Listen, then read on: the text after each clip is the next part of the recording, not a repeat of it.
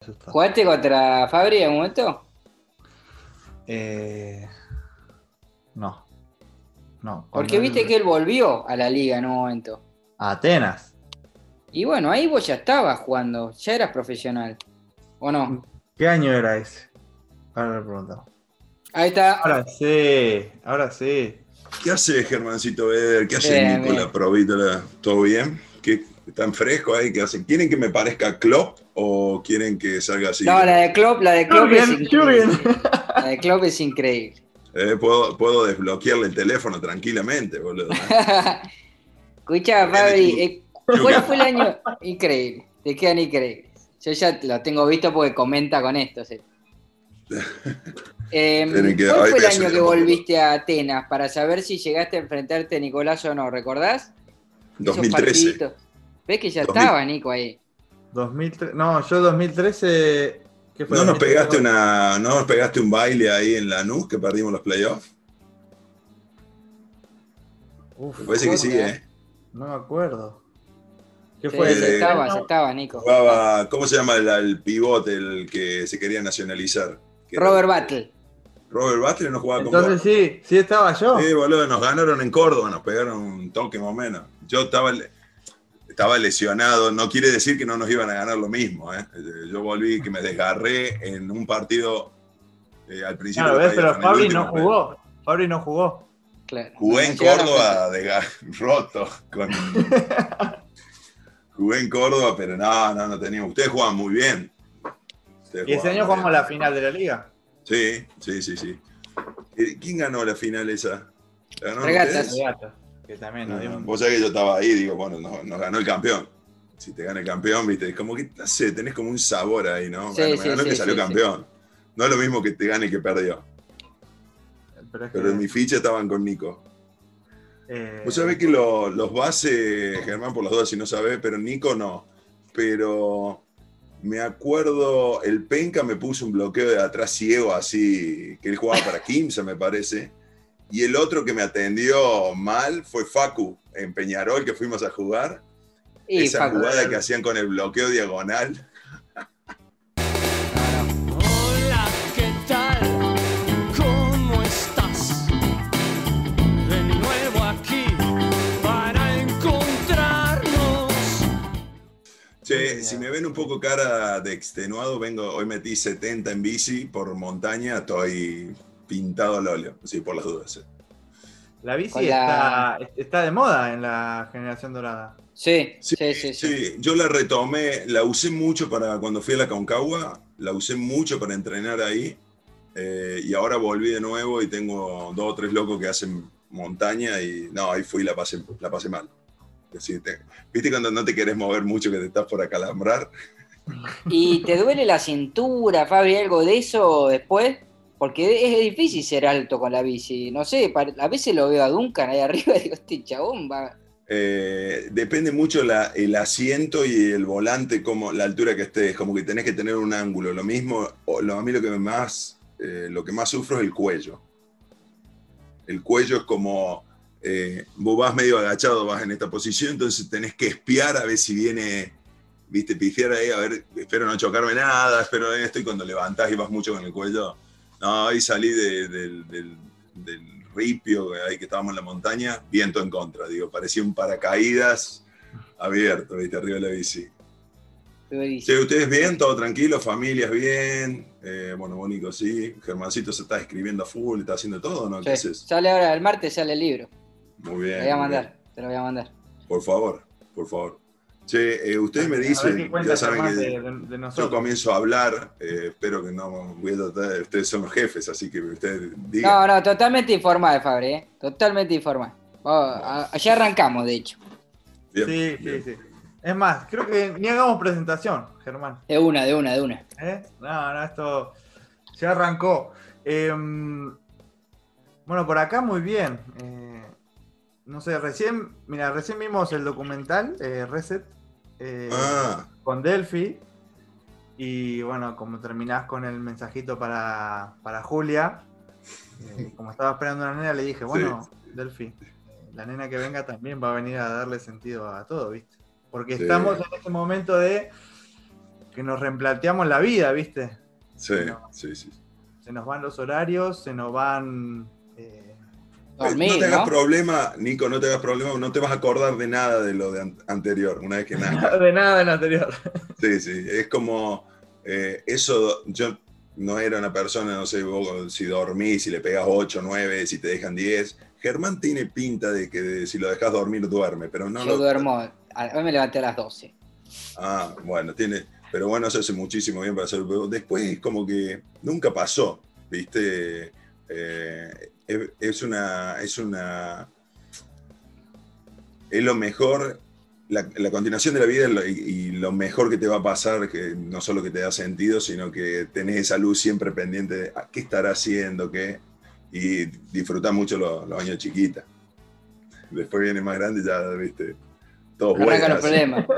No, porque nosotros, eh, viste, como te dicen, che, nuestros viejos están preparados para amarnos toda la vida y, y nosotros estamos preparados para volar, eh, viste, para, para hacer nuestro camino. Entonces, ahora nos toca vivir la otra, viste, que te- Totalmente. va- vamos a enten- entender por qué tu vieja te decía esta, por qué tu viejo, ¿me entendés? Como que, ah, por eso.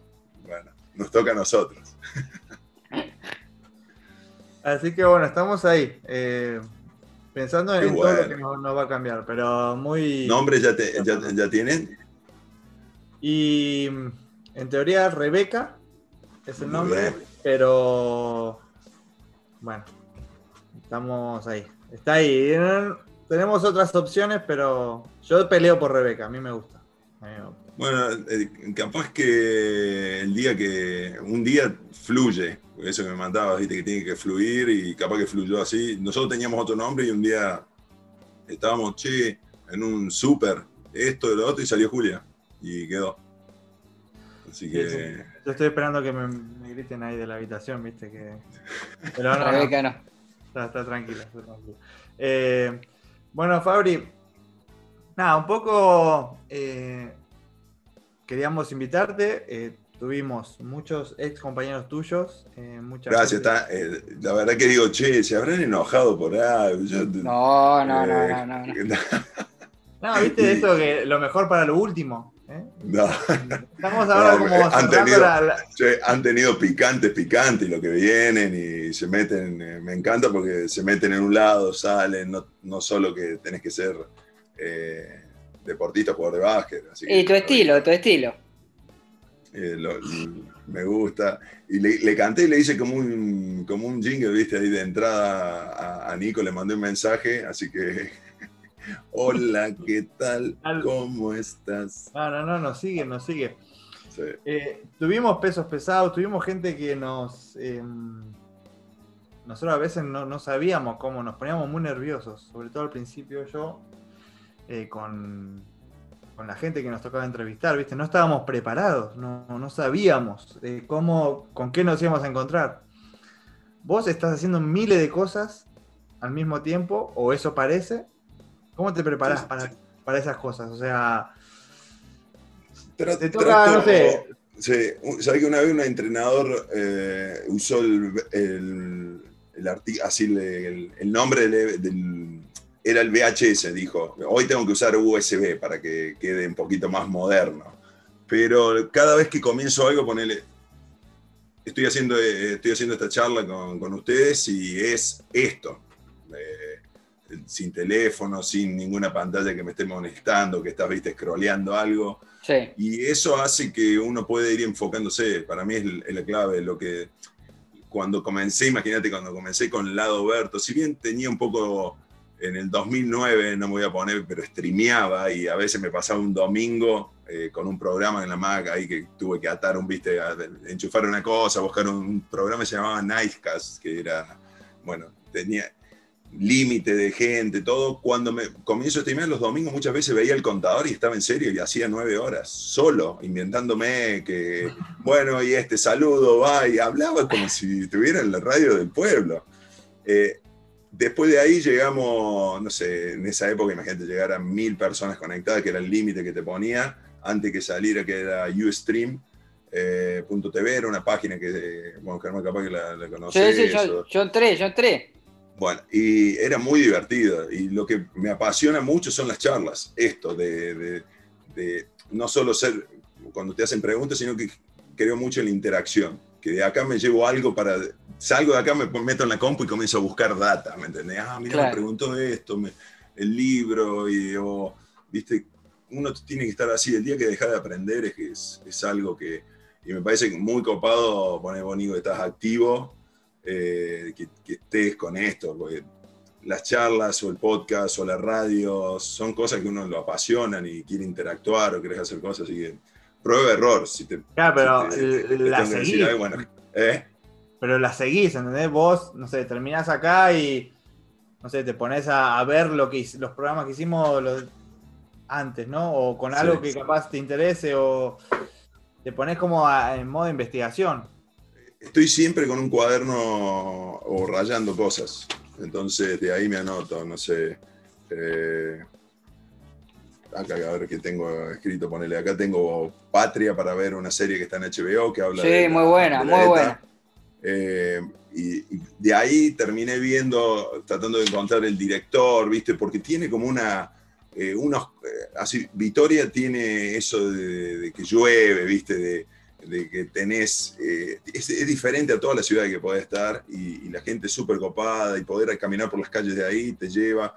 Y de ahí comencé a ver quién es el director o, o para qué lado me llevo. Llamo a, a, no sé, a un amigo y le pido, che, ¿qué onda este director? Contame un poco. Es toda investigación que creo que la cultura general es lo que después te puede hacer hablar un poquito mejor, eh, Claro. escucharse solo.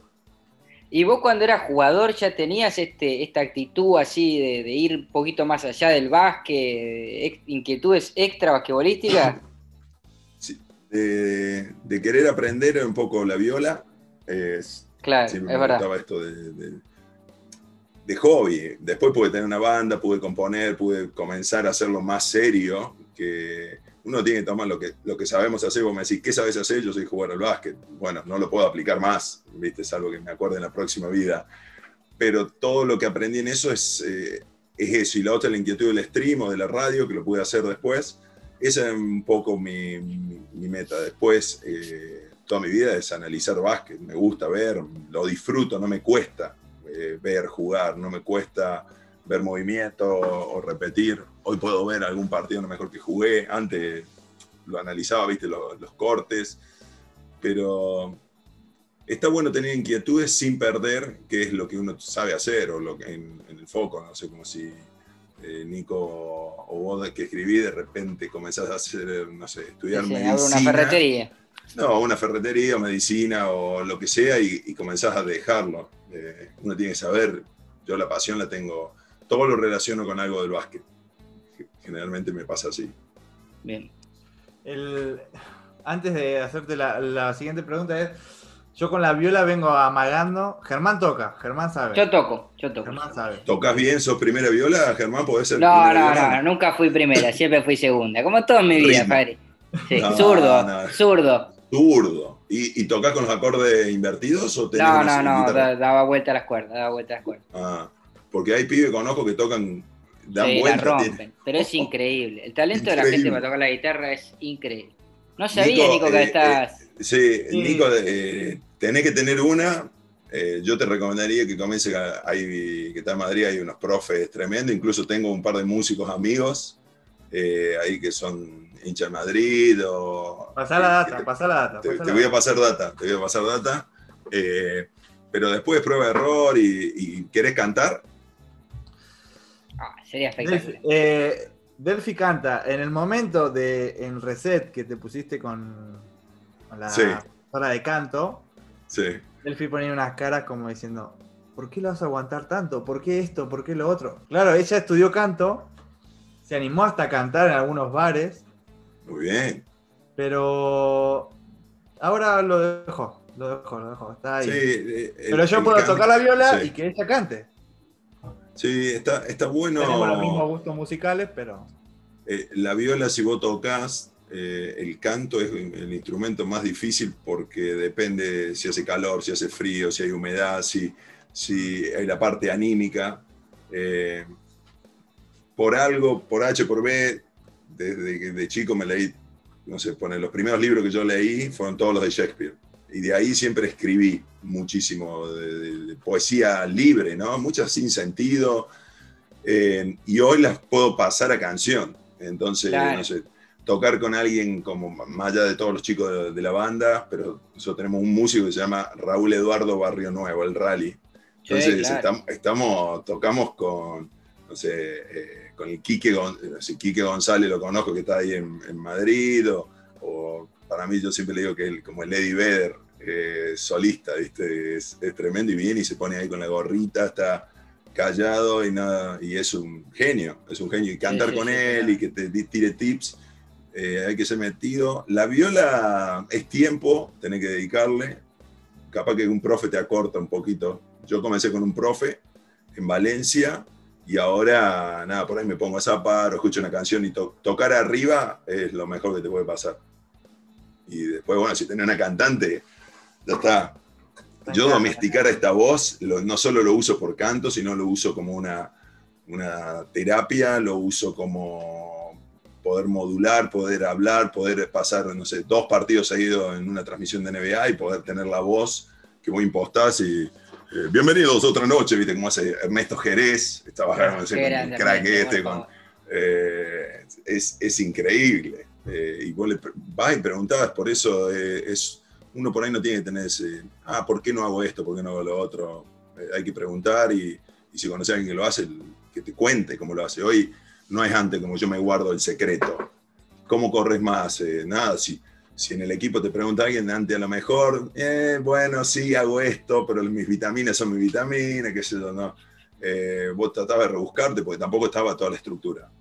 Hoy si todo no funciona, si, eh, si los jugadores de básquet ahora no son mejores que de la época nuestra, o creo que es, es esa forma, esa información que tenemos que pasarlo, como hacemos. Ustedes, cuando están en la selección, saben todo lo que hacen de, de cada manera, no es que alguien tiene una pócima mágica, y por eso es el, el éxito que tienen. Bueno, ahora sí. Eh, vamos. eh, a ver, Fabri. eh, empezó la NBA ayer, ¿no? Vos Sí, estuviste lo- comentando todo lo que pasó en la burbuja. eh, solés comentar. Estoy en mi estudio donde, donde hago las transmisiones. Claro. Sí. Y, y bueno, ¿cómo, cómo ves esto? Eh, que va, va a empezar ahora, va, que empezó ayer en, en la NBA, Sí. post pandemia o no, en la, durante la pandemia. eh, ¿Ves algo Nadie- nadie tiene- sí, lo, veo, todo lo que es burbuja y todo lo que se va acomodando es raro. Es, eh, incluso los jugadores, eh, te voy a contestar y medio preguntar, debe ser raro jugar, es un amistoso que juega a puertas cerradas, que no haya gente. Incluso los chicos jóvenes que vayan a entrar a la NBA, que han pasado y que... Es otro tipo de juego cuando tenés gente que va a jugar de visitante y, y te silban, ¿no? Y hay jugadores que rinden más, otros que se molestan y rinden más, y otros que por ahí no rinden tanto. Eh, es algo como que nos falta, nos falta un poquito, pero no, no dejo de, digo, wow, lo que, lo que puede hacer la NBA, lo que puede hacer la CB, de seguir jugando, la Liga Nacional acá, con todas sus limitaciones, y si no, de tratar de seguir jugando, buscando la manera. Eh, si sale la vacuna, a lo mejor volvemos todos a poder ver un partido con gente. Eh, me parece que está muy el talento. Pude disfrutar muchísimo de esta burbuja, como que todos estaban enfocados, viste, que no tenés tiempo de, de ir a un lado a comer o salir. Y en los jugadores de NBA vimos partidos Tremendo. Sí, che, tremendos, tremendos. Yo transmití un montón eh, por estar en casa, por no tener que otra gente que tengo que viajar y que a veces no estoy. Lo disfruté y, y estaba con, viste, de- de- antes me ponía nervioso y que uno piensa, dice, viste, en la mente el jugador de básquet siempre dice, ah, capaz que quiero jugar o puedo jugar. Ya hace muchos años claramente me pasó eso, ya no me pasa más. Eh, pero eh, se disfruta el nivel físico, el nivel físico, cómo juegan por encima del aro. Eh, y, y están los jugadores, los que llegan, que no tienen esa gran aptitud atlética, son un IQ tremendo. Por eso creo que está abierto para cualquiera que juegue bien al básquet pueda. El equipo está mirando, che, necesitamos más inteligencia, porque al final del día los equipos que ganan juegan inteligente, ¿no? LeBron no ganó porque, vaya que los- tiene ese ese poder con 35 años ya ha perdido algo de eso, si bien eh, no lo quisiera uno contra uno, Eh, pero, o Anthony Davis, eh, juegan bien, juegan bien al básquet. ¿Cómo ves, Fabri, el tema Facu? Este, y sobre todo me interesa tu perspectiva de, de la llegada de los jugadores de Europa a NBA, que, viste, es un poco, depende del jugador. Hubo grandes jugadores que fueron y no les fue bien, como la Bomba Navarro, qué sé yo, hay un montón, viste. Sí, eh, ¿cómo se llamaba el base de Clippers? Eh, Eh, Teodosic, Teodosic, Bodiroga mismo en su momento. Facu juega, en, en un, en un ratito juega Facu, ¿eh? Eh, en, un, en un ratito juega Facu, sí. Eh, creo que no, no sé si cambió algo, pero no sé si lo pasan o no, me parece que no. Hay que verlo No, no, por ahí en algún, hay que verlo por alguna, alguna red. Algún link. algún link. Eh, Sabés que lo, lo veo y me, me gusta porque la visión, la forma y las ganas, eh, un poco sabemos todo lo que fue su contrato, su, su Sí. solucionar, todo lo que está, él apuesta para, para su, su carrera, en una edad, y es lo que más me gusta, que a lo mejor podría haber dicho, bueno, yo me quedo acá, soy, soy este jugador, he ganado Sí. títulos, eh, y, y esa el- es la gana que me gusta ver, ver, de, de decir, no, quiero comenzar de nuevo, sacudo el tablero, me voy a un lugar donde tengo que ir a pelear, lugares donde un equipo que, que estuvo en una final de conferencia eh, y que se, se vaya a ganar, tiene el, el carisma, tiene... Me gusta la- las fotos, eh, la cara como que vive al lado de Papá Noel. Sí, sí, está como- chocho, está chocho. Eh, esa sonrisa te la saca la NBA. Y vos, Nico, cuando, cuando estuviste, tenía, tenés esa sonrisa que no se te baja. Es como, wow, estoy acá, estoy acá.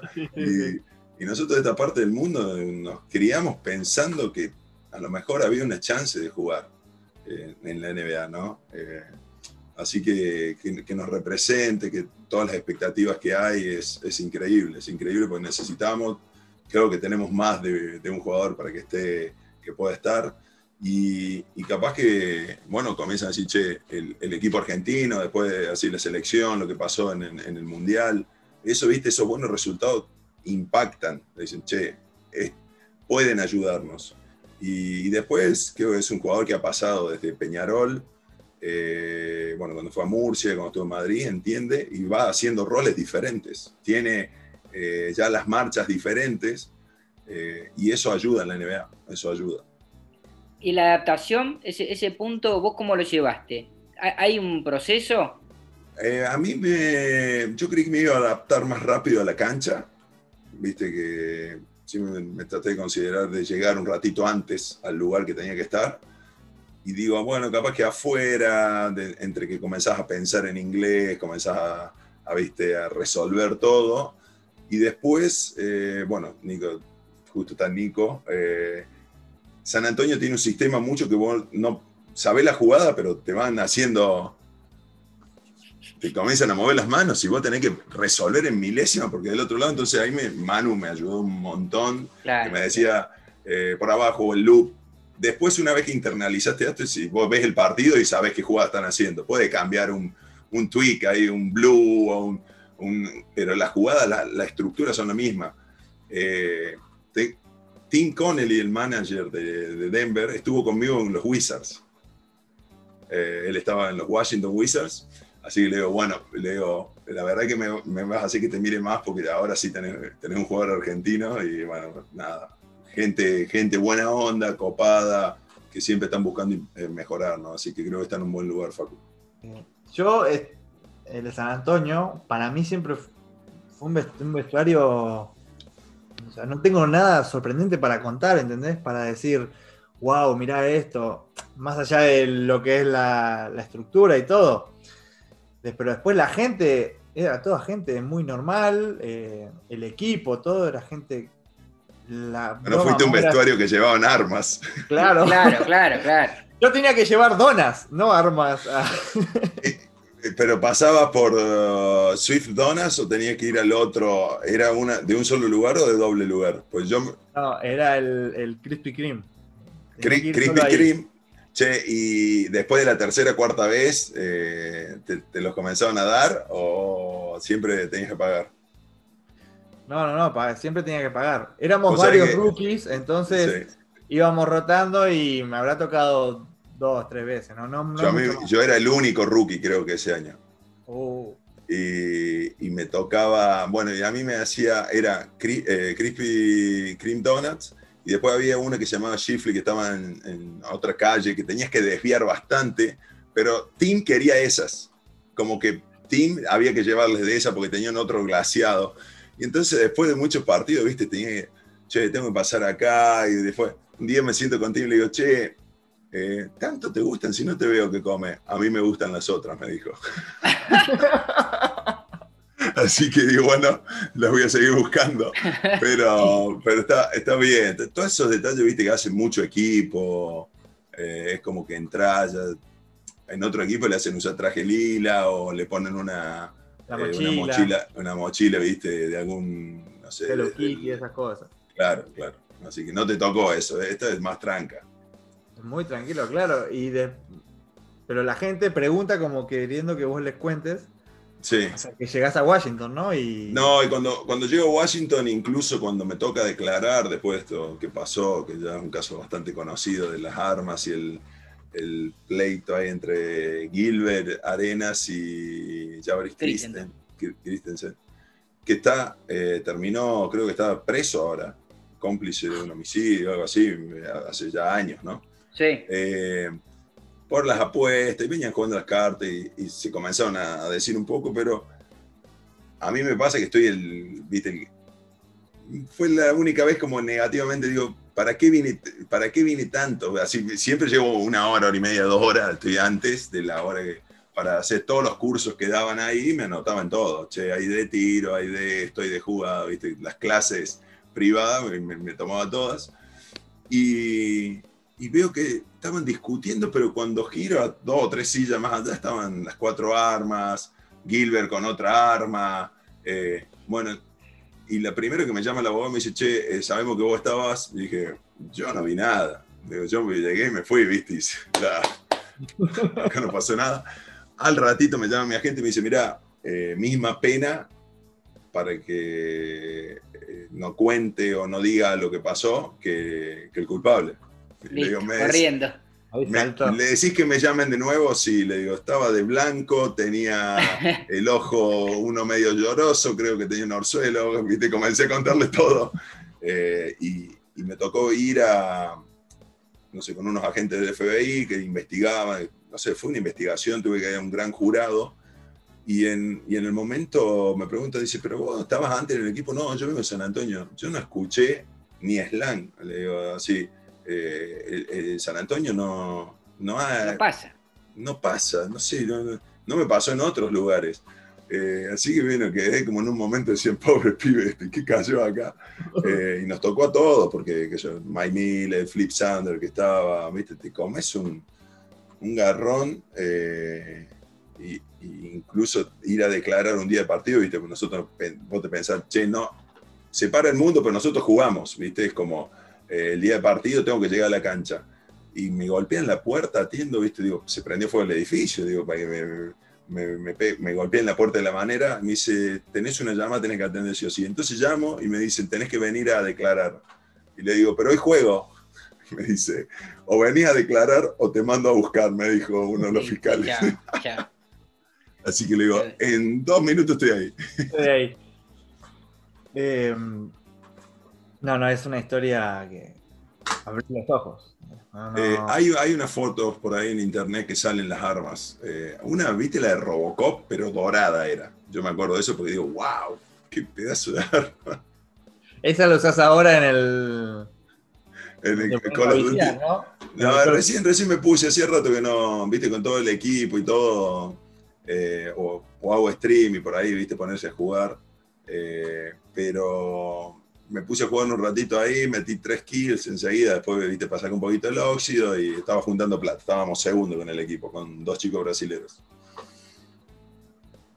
Escuchá, ¿Y eh, mucho videojuego ahora? O sea, o más Twitch para streamear, para interactuar con la gente.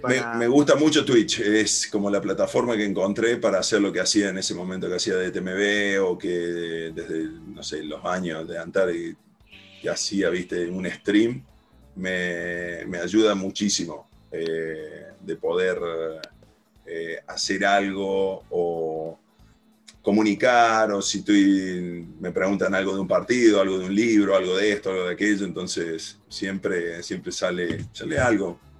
Charlas, charlas. Me gusta mucho lo del chat, me gusta leer, viste, lo que te van preguntando. Eh, opino, somos opinólogos ahí, entonces, che, Facu va y esto y lo otro. Cuando no estaba era, eh, ¿por qué la NBA y esto? Y se tiene que dar eh, toda la situación, viste, es... eh, uno, uno lo, puede ver y sabe, yo tuve hasta los 30 años que me tocó la chance de poder ir. Eh, tiene que caer justo el rayo en el lugar que estás parado y, y- bueno, se da así, de esa manera. También percibo, Fabri, que como que la carrera del deportista durante es, larga y muchas veces el deportista mismo tiene que reinventarse o sufre bajones y, y tiene que salir adelante. Este, en tu carrera puntual, ¿cómo viviste el momento de Grecia, que parece haber sido el más, el más, más difícil de todo, tu, de todo lo que transcurriste? ¿Cómo lo llevaste y cómo pudiste sacarlo adelante? Eh, lo llevé, no lo llevé también, porque dejé seis meses de jugar, como me Claro, retiré y, y- y después terminé con psicólogo, psiquiatra, medicado, antidepresivo, ansiolítico, Todo. Porque, sí, sí, todo, incluso cuando llego al Tau, después de... Eh, quería que yo siga jugando, pero yo como que en ese momento no... Mis agentes, que si ellos me, yo me quedaba ahí, cobraban una comisión, pero yo quería, tenía dos equipos que me llamaban de NBA para que me vaya a probar y estos me decían, no, pero no es real esto. Y yo hablaba con la gente del equipo, así Claro. me llamaban. Entonces dije, bueno, ah, ¿cómo hago para salir de que no me maneje más esta gente? Y era dejar así, salir del contrato. Y Olympiacos de un lado no me quería hasta que llegaron a un acuerdo con, con el Tau. Y, el Tau Cerámica, cuando cierro ahí, eh, me mandaban una vez a semana a un, a un psicólogo, a alguien, para que hacer, viste, eh, descansar, eh, así, comenzar a meditar o hacer curso de, no ser tan ansioso. Sí, fue más que todo porque uno se tiene que adaptar y, y en- tenía 23, 22 por 23, eh, tener que entender a gente, o sea, a mis viejos o a, la familia que está, que piensan de otra manera y que vos tenés que como tomar esa decisión, ¿no? Y te trabas y, y no vas. Te dicen por acá es la puerta y vos querés salir por la ventana. Claro, sí, sí, Eh, y dificilísimo. todo dice, pero tenés que salir por la puerta, por la puerta, por la puerta. Y un día lo ves que tenés que salir por la puerta, pero eso te lleva a un trabajo, te lleva a una preparación. Sin duda que si no me pasa eso, no me pasa, no sé, todas las cosas que fueron pasando, no, después no, no llegás como jugador a lo que, lo que tenés que aprender o cómo te manejás en otra situación. ¿no? Bien, bien. En una época que tampoco era muy. No se utilizaba, no estaba, no era tan de la mano. Eh, No, era, psicólogo, era- ¿no? era- Capaz que era como- algo que lo tenías que esconder, que decir. No sé si Conde estaba medio jugado ahí en ese momento, porque dejé seis meses de jugar así. Llegué en agosto y estuve, te digo, iba, iba a tirar un tiro, estaba en las varillas, iba a la cancha, tiraba un tiro y la pelota, le en- si entraba, si tocaba el tablero, si bajaba, pum, patadón, y me iba a jugar al tenis. Y dejaba la pelota, chao la pelota. No, bueno, Nicolás tiene su momento en Rusia donde también Sí. prácticamente no, no, no estaba un jugando más. momento que. eh, negación con el básquet, o sea, no. Yo no, no, no me gustaba ver ningún partido, ninguna estadística, ni saber ni cómo le iba a mis amigos. Eh, era como negación con el básquet, de decir. no sé, me, me quiero volver a mi casa. eh, es más, hasta me, me llamaron eh, de algún equipo de Argentina, vení Nico, Mm. que te hacemos asado todos los domingos para que estés bien. ¿E- ¿Eso fue en tus primeros años? No, en Rusia, hace, Sí. ya era bastante Ah. grande. Tenía pelos en. Bueno, sí, pero viste que, que pa- ahí en, en ese momento algo que aprendí eh, es como que después te, te ponen en cualquier lado y vos jugás. Así, che, tengo eh, la tele, tengo el internet para poder conectarme y jugás. Viví siempre, yo viví varios años eh, hasta que me acostumbré eh, con el reloj de Argentina. ¿Viste? Como, Mm. eh, ah, esto sí, son las 5, uy, los pibes, o, o están haciendo esto, mi amigo, lo, eh, están comiendo un asado. Entonces después comenzás a, a blindarte un poquito y, y, y decir, bueno, vivo acá, estoy en España, vivo acá, es mi vida. Qué, qué loco, la parte mental es algo clave para, para cada vez más, porque ya físicamente uno puede ser rápido, puede saltar más, menos, pero saltás. Pero si no tenés el- los muebles en, todos, todos los muebles en la habitación para situaciones así, eh, viste, se te complica. Fabri, y lo mental, eh, a ver, eh, yo obviamente quiero hablar también del retiro, pero eh, a mí la pregunta que se me vino es un poco si me puede hacer una comparación entre un retiro obligado, que vos no estás preparado, y el retiro consciente, el retiro que, mm, una decisión propia, ¿no? Eh, que vos decís, ok, hasta acá llegué, lo di todo, Sí. pasaste por las dos situaciones, me imagino, y que... Sí, eh, después, viste, el- cuando ves que no, no estás 24/7 para, para el básquet y ya tenés una cosa y el problema del cuore y esto, eh, no, me hubiera gustado, viste, los finales de película. Viste, te vas y que la luz te enfoca y vas saliendo de la cancha y, y afuera se pinta el estadio. y no, no. eh, lo, lo disfruté al básquet muchísimo. Mm, eh, tengo, no sé, poder tener la, no sé si reconocimiento, pero gente que quería jugar conmigo, eso para mí es eh, el mejor, ¿viste? Che, Tremendo, quiero jugar. es tremendo. Sí, no, yo lo- quiero que estén en el equipo, entrenador jugadores, porque, porque, y porque bloquea. Ya con eso para mí era un mundo. Eh, después con la historia y la leyenda es como que eh, bloqueaba, reboteaba. También podía hacer otras cosas o pasar, Claro. anotar. eh, y, y me siento con, con eso, de poder hablar o que te miren y te digan, ah, mirá lo que hacía. es, es tremendo. Pero eso es lo que más me, me gusta, de, de- de lo que vos podés decir, reconocimiento. Vos me decís, ¿te hubiera gustado terminar como Manu? ¿A quién no? Eh, como Marcelo Milanesio, que colgó las zapatillas y final, campeonato, ¿viste? Hay historias eh, muy copadas, eh, o no sé, Chapu terminó saliendo campeón, dándole conferencia con todos los halagos del Madrid. Yo no, no, no llegué a hacer algo de, de- cerrar. Lo cerré creo que con Reset, me parece que me dio como una vueltita más, que pude agradecer, pude mostrar cosas que a lo mejor... eh, yo fui con preguntas a mis compañeros y terminé preguntado muchas veces. Claro. Eh, y poner algo, ¿no? Porque hay gente que después uno cuando no está cerca de la cancha o del equipo, eh, nos damos cuenta de toda la gente que estaba ahí remando, ¿no? Eh, que son pocos, pero que se bancan al atleta. El atleta es eh, durísimo, eh, somos rutina pura, eh, no, cumpleaños no hay, Navidad no hay, Año Nuevo no hay, fiesta es... Malos básquet, humores básquet. en la derrota. Claro, tenés un montón y, y eso dije, bueno, tengo que agradecer a toda- todas pocas personas, pero cada vez que puedo, che, gracias. Eh, no, no me, no me canso de agradecer, viste, como que me quedo corto. Bien.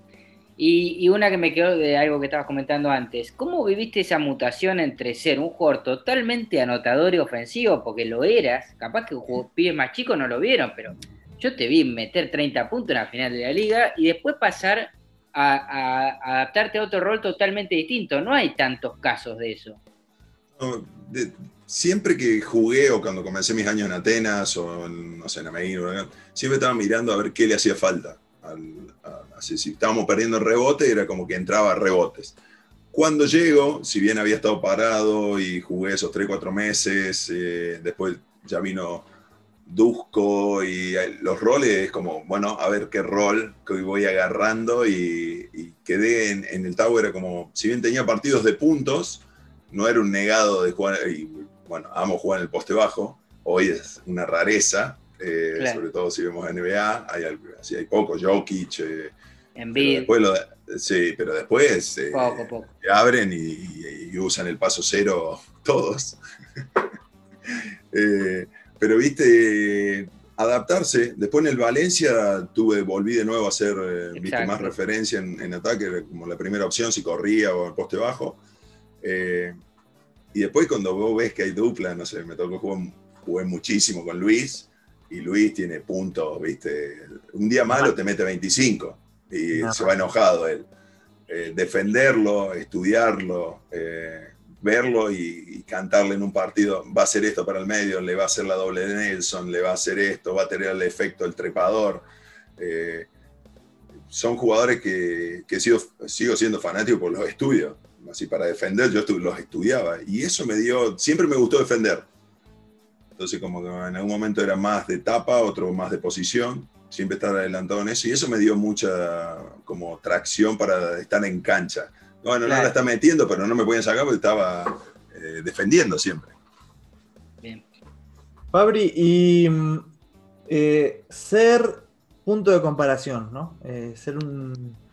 Como a ver, como dar la nota y decir. Tu ejemplo, ¿eh? Clarísimo. Llega Delía, juega un mundial sub-19 espectacular y el nuevo Berto. ¿A vos qué te hace sentir? Y. eh, Me hacen Te sentir, podés ¿sabés poner- que te podés sí, poner hace- los pies de Delía, ¿entendés? De decir. No, mira, en- y lo he hablado con, con él, tengo suerte de, de, de habérmelos cruzado a todos y, y ojalá uno podría, pudiera ser más parte, ¿no? Por una cosa, por H, por B, por, podemos buscar y debatir y hacer un podcast de eso, ¿viste? Eh, es un tema, bueno, ahí está Germancito, hemos compartido pan- mi parte dirigencial. Claro. Eh, creo, no, no creo, y creo que tenemos que sacar un poco esta costumbre de comparar, ¿viste? Eh, si Kobe, Jordan, esto, si Facu, Pepe o Nico eh, o Luca, eh, ¿me entendés? Como que estamos siempre buscando comparar en vez de disfrutar los jugadores que tenemos. Eh, Marquita tenía un, un crecimiento eh, y sigue jugando y hace las cosas. Jugar en una liga española te hace crecer por la competencia, porque todos los días tenés un nene que te, te va a complicar la vida, si no un americano, alguien del este europeo, siempre hay alguien que juega bien. Sí, sí, y, y- y para mí es, si, vos, si nos ponemos a ver, nosotros cuando éramos jóvenes tuvimos partidos, torneos que decían, uy, la selección. Lo que pasa es que después, una vez que subí la vara, ya todos están en la vidriera, ¿no? Quieren comparar y, che, y si Nico juega, si Luis, eh, viste, para mí las comparaciones no va, me hace un honor tremendo, pero también me siento muy orgulloso de- de ver a la selección cómo juega y lo que hacen sentir. Eh, porque me contaron mucho que nosotros hacíamos sentir y, y, y ustedes han pasado mucho que venían a entrenar, no sé, chicos con 18, 19, el, el patito venía, eh, me acuerdo, Nene. unas prácticas, es nenes, nenes, y aguantar y venir ahí con que eran esto, que el- esto juega en Europa, que este juega en la NBA. eh, así que nos sentimos ahí, siempre tratar de ayudar y ustedes, bueno, vos lo sabés, Manu, siempre está en contacto, bueno, ni hablar Luis, Chapu, eh, somos fanas del equipo, no es que el- el- la selección, no hay nada mejor que eso, no quedan los años mejores que, que lo que compartís, ver las fotos, nos a mí me hace viajar en el tiempo cuando ustedes se juntan en Navidad y esto, y ahora que va a estar Facu en otro lado, eh, ahora, se nos complica. Sí, complica. pero, pero van a estar de cierta manera y, y nosotros disfrutábamos muchísimo de eso. Ir a vernos, eh, eh, eh, eso hace la química y eso después da resultados. No por nada, el último, los dos equipos como, con más química, más historia, España y Argentina. Los demás quieren jugar, pero al final del día quieren, cada uno quiere meter sus 20 puntos, quiere ver si se va a la NBA, eh, y ya habla de, de esta frase, ¿viste? El nombre de atrás, no el de adelante. Totalmente, totalmente. Eh, última retro, retro de básquet. eh, Sí. muchos pibes también se van a quedar afuera, pero bueno, yo quiero saber cómo era el, el mundo milanesio, jugar con él. Hay muchos datos de, tu, de tus vínculos con Pepe jugando, de cómo él te buscaba, lo mismo con Pablo, pero Milanesio este, es como que quedó un poco atrás y el tipo era absolutamente Ah. carismático y talentoso. Mucho, mucho talento. eh, comenzó, siempre lo dice él, no lo digo yo, pero comenzó a hacer pesa cuando nosotros, cuando- Vos sabés que cuando llego a Atenas me decían, no, pesa los días de partido, no. Yo hacía todos los días. Así, yo pesaba 90 kilos mojado y con la llave en el bolsillo. Y, y- y en dos años subí 20 kilos. Eh, me fui a 110, 115, pero andaba con un bolso que me llevaba a la batidora y me hacía mis super batidos. Así, era el loco de la batidora. Eh, uh, van, eh, viste, lo que, todo el mezcún, el- todo el lío que metía ahí. Eh, y, y Marcelo siempre dice, yo comencé cuando vi que entrenaba, que hacías esto y lo otro, y he tenido muchas charlas estar en el poste bajo, porque él ve el, el básquet de una manera increíble, que me enseñó a leer mucho, a tener el timing, a esperar, a ver cómo se mueve la defensa. Y eran charlas, eh, charlas en un viaje que parábamos a comprar algo en una estación de servicio, y che, como, ahí está bueno, ¿qué estás haciendo acá? Y viste, todo ese movimiento que él te, hacía que sacaba la pelota, que la agarraba y estaba mirando y, picaba y, te atacaba. Eh, y, hoy te, lo cruzás y estás en una cancha de básquet y dice, a ver cómo haces esto, viste este jugador y viste cómo hace, tiene una pasión. Total. Eh, por algo fue uno de los, así fue mejor asistente que fue el Mundial. Mundial O- 98, Grecia 98 creo. sí, O Toronto, y- no, en Canadá el 94, 94, creo que fue. 94. Eh, creo que estaban ahí palo a palo con, no sé, si Kukoc puede ser. Sí, capaz, no, no recuerdo. Sí, no, no, pero fue y una visión de pase increíble. Sobre todo que acá hay un, un base que él decía, bueno, hoy tener en épocas de otros egos, tener contento, contento a todos. Bueno, va a ser hoy eh, tal 15, el otro 17 y este que viene haciendo vamos a hacer hace 20. Y lo hacía, era Qué, tremendo. no, qué locura, qué locura. Poder manejar eh, En ese Atenas, además. egos. Porque no es solo que va a hacer la jugada, sino que si la tenés que dar en el momento justo para que lo meta. Tremendo. Absolutamente Tremendo. Tremendo. Nicolás, Y- Nicolás no piensa en eso. Nicolás la agarra y la sacude y que le No. pasan a cagar todo. No, pero. Estamos en el pero 2021, Germán, estamos en el 2021. sí. No, pero, pero si, si lo que Nico no deja es que le falta el respeto que le pasen por atrás, de todo esto, Claro, anda a buscarlo. Yo aprendí de- de- del negro Acosta eso. Me pasan por atrás, tiro. voy para adentro, voy para adentro. Bueno, pero Eh. si vos no generás eso, después haces jugar a los demás. Sí, Eh. hoy, se juega de otra manera, pero hoy estando en el Real Madrid, ¿no? Eh, que uno de los desafíos míos para esto era eso, como decir, voy a un lugar donde tengo que también repartir el juego, tengo que... Tengo un montón de opciones. ¿entendés? Claro. A Y, veces, a- a y- veces y eso, te caga la vida, ¿eh? Porque penetrás, saltás y tenés tres opciones y elegís la que te mala. hacen así. Sí. Ah. Elegís la mala y decís, o sea, había un 75% de probabilidades de que sea gol y le erraste, boludo. Y vos decís. ¿por qué? Porque tenía muchas opciones. ¿eh? Si vos tenés Bueno, una eh, sola opción eh, que es el aro, ya está, no, no, no hay que pensar mucho. En e- sí, sí, después los bases, creo que los, los mejores o todos los, los bases que, que- que despuntan, que hacen, es la más simple. Está solo, ¿no? Como lo mismo del próximo tiene que hacerlo. Si te llegan a un clock out se te vienen, pasarla. Eh, así, si vos movés rápido, es, es lo que hace. Lo que comenzamos hablando, lo de Facu, me preguntaban, para mí está en un equipo que no va a tener eh, esa presión, porque hay anotadores, entonces él puede crear eh, el respeto o el juego, sin duda que lo van a atacar, pero ya va a jugar, imagínate un pick and roll con Jokic. es una pesadilla, porque Sí, los sí, dos sí. pasan. Eh, él te puede, tiene una lectura, ese, ese cambio que te hace que cae en la gente, cae, no es que, viste, no lo pueden defender, se cae y llega a la bandeja con espacios, con ayudas, que van, le van a poner un tirador para que diga, che, va- vas por acá, tenés un tirador que no van a poder ayudar. Entonces, eh, creo eso también, eh, viste, esa, esa- esa lectura de la NBA te analiza eh, para bien y para mal las dos cosas. Bueno, Fabri, vamos para, para otro lado. Eh, vos sos un viajante. eh, nosotros tenemos como patrocinador esta temporada. Bueno, eh, Abre ese amigo también. vamos creciendo, ¿eh? Con Renault. Sí, tengo, tengo, tengo que ir ahora al, al, al Alaskan Test. Muy bien. Así que sí, Cuando- Juli cuando y toda la gente. Cuando agarres la Alaskan, eh, ¿a, dónde, ¿a dónde te irías? ¿Con quién te irías? Eh, ¿Qué te gustaría hacer?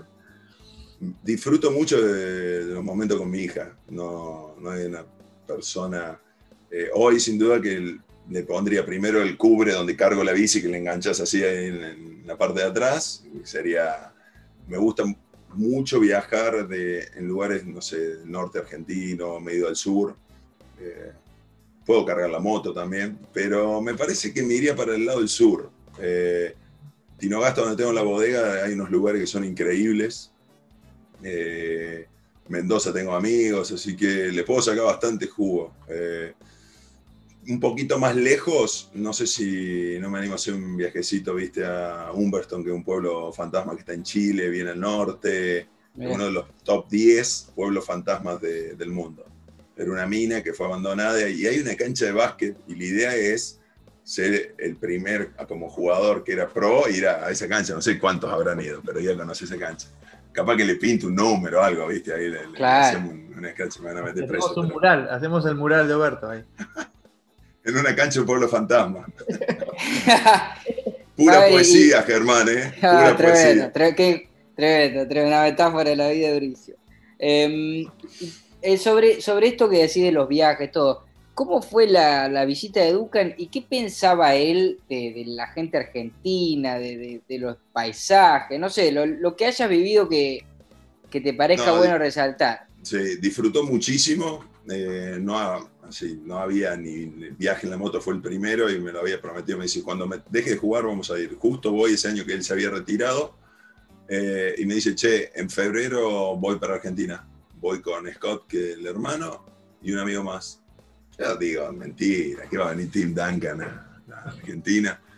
Y organizamos, salimos de Osorno, en- del lado de Chile, hicimos eh, hasta abajo, hasta Chiloé, de ahí cruzamos a Martín de los Andes, estuvimos pescando ahí y de ahí nos fuimos. Quedó enloquecido porque muchas veces me decía, estamos solos en este lugar, así en una ruta, no pasaba nadie con las motos.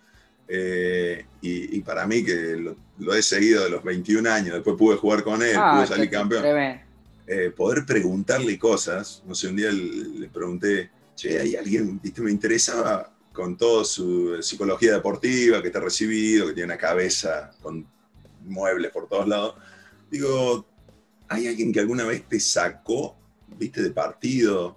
Y me mira, yo creí, viste, uno iluso. Digo, no, vos cuando me defendía me molestaba, eh, lo hacíamos calentar bastante, le pegábamos bastante cuando iba a FIBA. Y, digo, y me dice, no, siempre, siempre salí con, me salí con la mía, algo así. Digo, pero una simpleza y tan contundente, no me dejó tiempo para repreguntar o para... eh, pero una persona, no sé, de estas de estas personas que te, te llevan a que vos pienses. Eh, Claro. eso es lo importante, ¿no? No sé, y diga, ah, mirá cómo hizo esto. Eh, el, el mejor de su posición. Yo, para mí, no hay otro. Eh, y después, si le querés poner, Nico bajó 15 kilos, jugaba con una pierna, con un, con un aparato, eh, y siguió y salió campeón. Así, así, si, a- así de cuenta que nosotros cualquiera nos saque 15 kilos y tenés que jugar al básquet. No puedo jugar, no puedo jugar. ¿Y, y lo reconocía alguien eh, o, o estar en esos lugares tan inhóspitos? Nada. Sí, cuan- cuando, fuimos a Chiloé, cruzamos con la barcaza, estamos ahí en un restaurante, en un puerto, parece un pueblito increíble, súper, pero nuevo, pero eh, como antiguo, de una película, parecía un set de película. Y bueno, nos sentamos ahí a comer una mariscada, algo de- increíble, y viene y me dice, che, eh, tu amigo se parece mucho a Tim Duncan. Y le digo, sí, vos sabés que lo confunden un montón, lo tienen harto, pobre. Entonces yo la dejo ahí como que no era, que lo confundía. Bueno, ah, bueno, disculpa. Cuando voy a pagar, me hace así, me muestra el teléfono y estaba la foto mía de jugador. Me dice, vos sos este, él es Tim Duncan. Bueno, y ahí, y ahí fue la primera foto que, que sale, que se, se comienza a enterar la gente, fue en ese lugar. Nosotros estábamos en una casa, ahí, en un lugar, ni parábamos en, en algún ¿viste, Airbnb o algo ahí, eh, nos quedábamos ahí, después cuando pasamos ya teníamos un hotel en, en- en Argentina, y después nos pasó que nos iban esperando, iban calculando por dónde íbamos a pasar, entonces había gente en la estación de servicio. Tremendo, tremendo. Muy bueno. Qué locura. Eh, bueno, Fabri, recién mencionabas las bodegas. Eh, Sí. ¿Cuánto sabés de vinos? Eh, yo tengo acá un librazo de vinos también. Sí. Otra cosa también que Yo, tengo. yo te digo dos cosas. ¿Te gustan mucho vos los vinos? Me gusta, sí, sí, me gusta tomar vino. Sí, eh, dos cosas que aprendí de los vinos. Eh, primero que depende de la situación. Podés tener la botella más cara de- que consigas y te estás peleando con tu novia, con tu señora, o tenés un problema, te cortaron vino. del club, no sé, y el vino va a ser el peor que tomaste en tu vida. Y después podés tener eh, la mejor situación y estás tomando un vino en una caja y vas a decir, wow, eh, vas todo acerca de sentidos. Y es prueba, es eh, escuchar. Yo tengo suerte de compartir lo- la- una línea nueva que hicimos con los hermanos Duriguti. Le tengo que hacer llegar a Germancito. No te mandamos, Germán, ¿no? No, no, no. Yo soy alcohólico, mandar- así que. ¿Eh? Yo soy fanático, fanático más. Ah, así no, que- pero hicimos. Lleva hicimos en diciembre todos los días bebiendo. No, no lo tengo acá. Eh, hicimos bueno, todo el diseño, un trabajo, viste, una historia contada en, en la etiqueta. Cuando hicimos las catas, te llegaba un tema musical, te llegaban unos chocolates que cada uno podías ir probando el vino. Hicimos unos blend y con cada cepa hablas de, de la identidad de cada una. Y yo escucho, voy y me hacen probar. Eh, y pruebo. Y he estado en catas que, viste, tomás y no podés tomarte todos los vinos que, te dan. Entonces las dos cosas es, una, sentidos, las situaciones, y después probar y preguntar. Por ahí, ahí en Madrid hay unos restaurantes y unos lugares, eh, preguntarle, che, este vino, ¿qué tal? Tratar de ver la acidez, tratar de que tengas... eh, uno va aprendiendo. Yo hoy puedo tener un vocabulario y podía hacer, viste, no, viste, el color rubí con Claro. arándanos y chocolate y todo eso. y- después, claro, Pero se nota eso, porque hay mitos. Hay un poco de mito a veces. Ciruela. Hay mucho. eh, hay Vamos. mucha gente que también tira un par de centros. Claro, totalmente. totalmente. No, no sé. Los pibes, los enólogos, eh, los catadores saben, te saben todo. No sé, eh, te lo sacan. Eh, pero son gente que toma eh, y prueba muchos vinos. Eh, me- tuve en estas cosas locas que te pasan. eh, Pude ir a comer a un, un lugar que venía Michel Roland. eh, Francis Malman le cocinaba y hizo como una reunión en la cual me invitaron por ser bodeguero. Y, y bueno, tenía a, Fa- a Fabricio Portel, que es un, un chico que, bueno, una de las referencias de que te prueba el vino o, o te puede decir, bueno, y era una cata ciega que había, no sé, 10, 12 vinos que iban a destapar en honor a toda esa cena. Eh, estaba Brasco, en ese momento ya ahora no está con nosotros. Eh, entonces, gente muy referencial del vino. Y yo estaba, tuve suerte de estar al lado de Fabricio y, y tenía una libretita y dice, acordate del 7, acordate del 8, porque eran todas, después al final de la cena te dicen qué estabas tomando, ¿no? Y eran vinos del año 82, que era el año que le gustaba a Michel Roland. Estamos hablando que esto fue en el 2000, no sé, 12, 13. Eh, vino de fortuna, así, que son de sus propias eh, vinotecas, así lo que ellos van eh, guardando. Increíble, increíble. Y, y no sabía ahí, es como que, bueno, me diste, fui a jugar a un lugar y decís, no, pues en la canchita ahí de tu casa ya te alcanza, ¿qué quieres venir a jugar en este?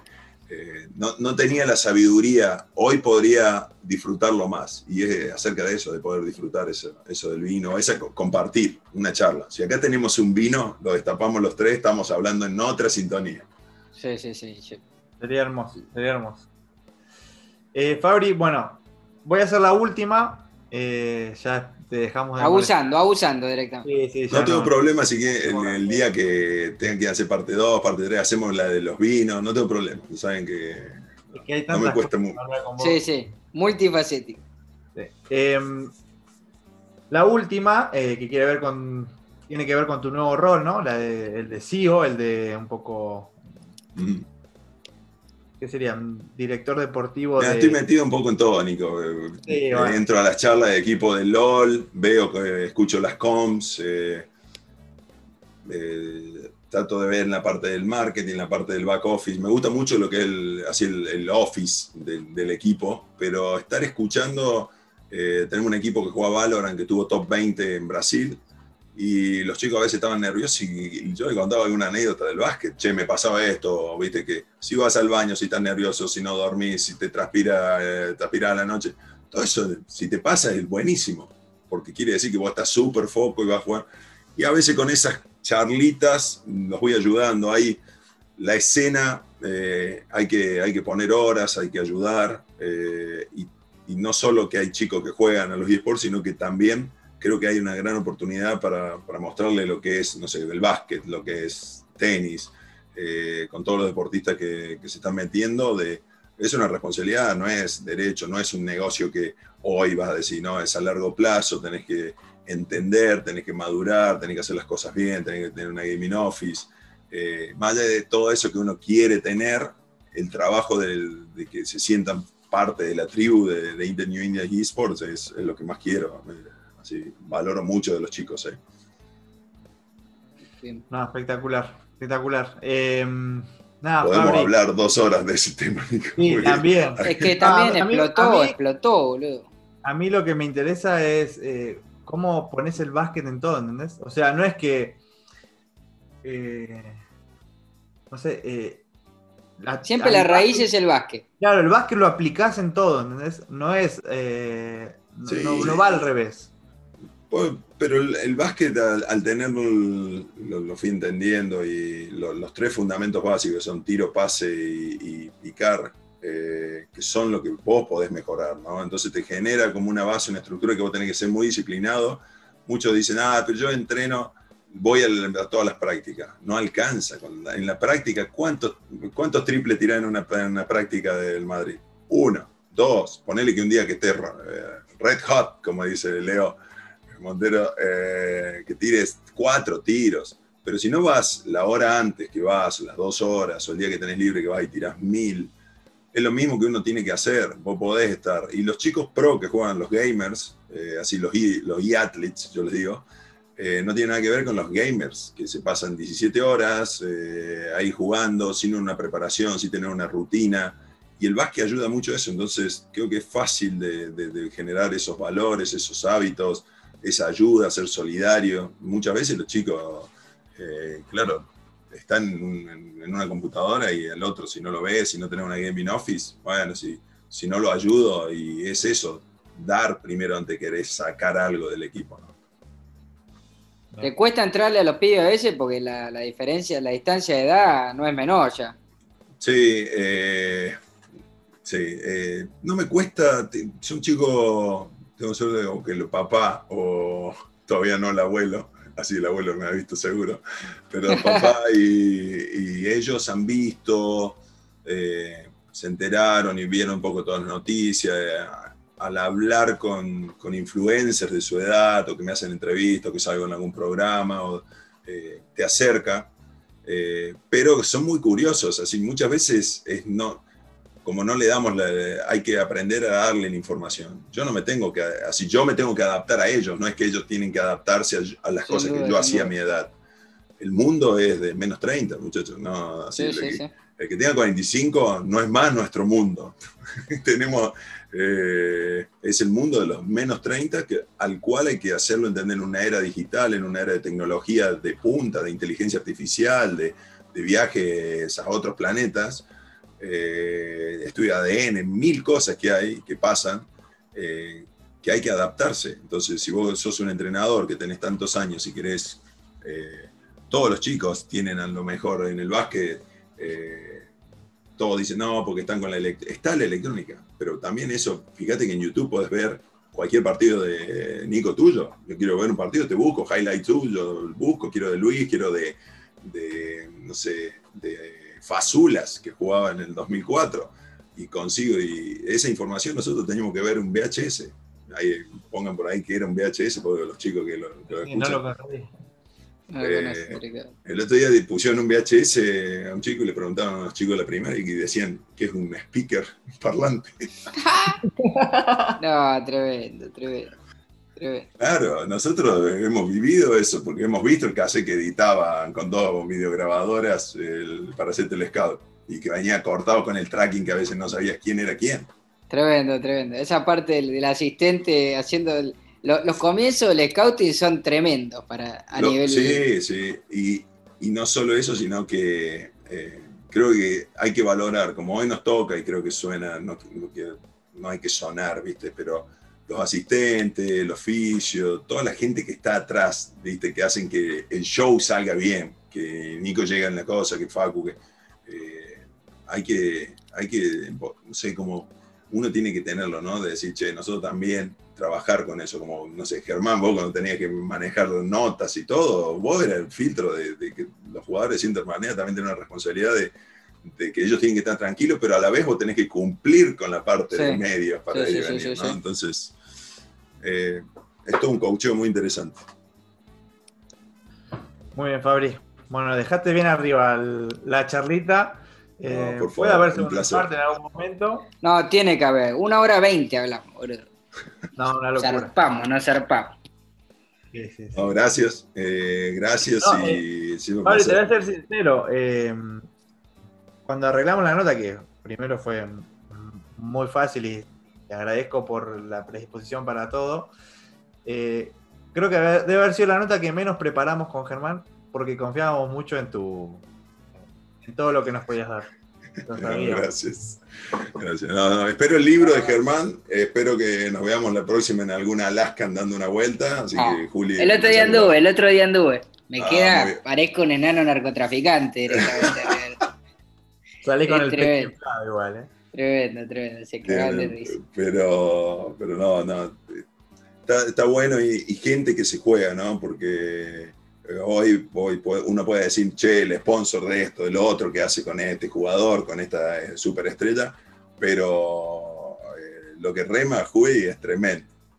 Increíble. Es tremendo. Y todo su equipo, lo, lo he tenido la chance de conocerlo, he podido usar la coreo y esto, y na- no tiene nada que ver que sea el sponsor o no sea el sponsor, realmente lo, lo agradezco porque son, tienen generosidad y todo eso, y creo que eso nada, ayuda, ayuda a que estemos mejor. Bueno, Fabri, para cerrar, eh, tenés que elegir una canción, la que vos quieras, Una canción. de la banda que vos quieras, de tu Sí, banda sí. favorita, de. Puede ser de tu banda también, si querés. Exactamente.